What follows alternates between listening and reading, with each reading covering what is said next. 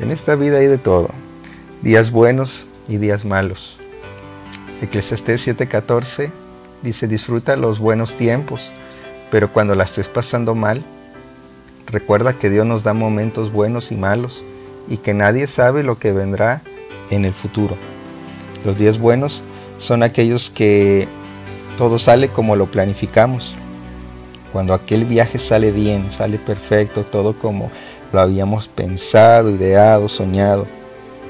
Aquel proyecto, ¿verdad? Aquella jornada en la que alcanzamos todos los objetivos trazados.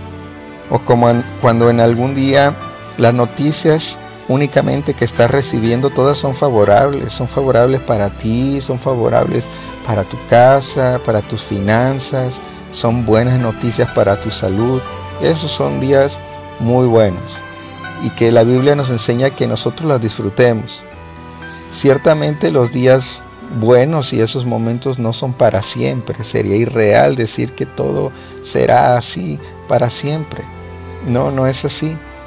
Porque solamente esta verdad se aplica a Dios que todo le sale bien y le sale bien todo el tiempo. Pero a nosotros eh, no todo nos sale bien todo el tiempo, ya que en nuestro día a día se filtran nuestros errores de carácter, nuestras debilidades, los temores, etc. Y hay veces que esos días se convierten en malos por ello, porque nos toca cosechar muchas consecuencias de, de nuestros errores.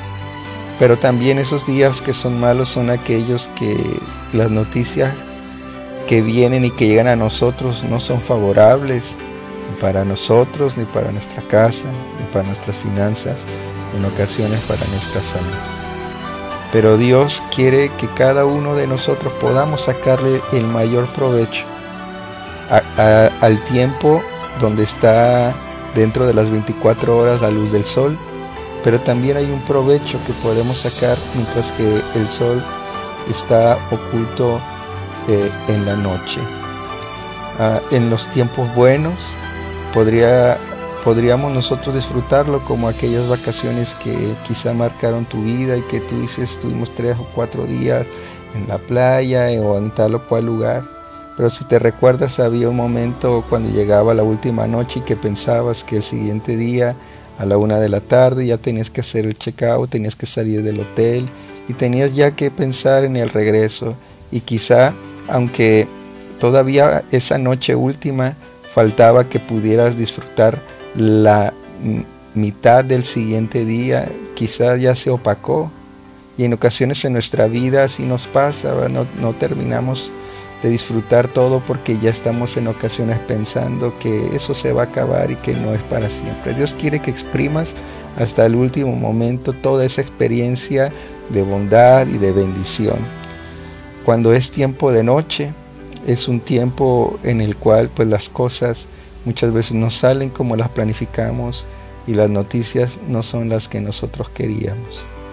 Pero aún en la noche Dios está obrando en nosotros como aquel jardinero que está podando.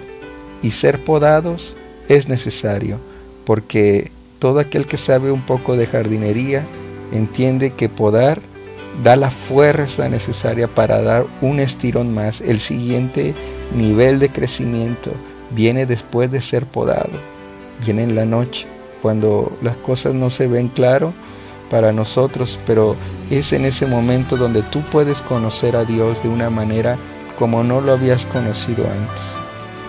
Es en la noche cuando tú puedes tener la oportunidad de conocer a Dios como tu sanador. Puede ser que la circunstancia sea diferente, pero Dios te va a dar una oportunidad de conocerlo como tu proveedor, como tu paz o como tu Padre. Así que yo te invito, hermano y amigo, que si estás en tiempo de día, donde tienes eh, una buena noticia, donde todo está saliendo bien, disfrútalo y disfrútalo al máximo y hasta el último momento. Y cuando llegue el tiempo de noche, recuerda, Dios te va a dar la oportunidad de conocerlo a Él y Dios seguirá trabajando contigo. Aunque en la noche no se disfrutan muchas cosas, pero créeme, Dios estará ahí contigo. En esta vida pasa de todo y Dios está siempre con nosotros. Dios te bendiga.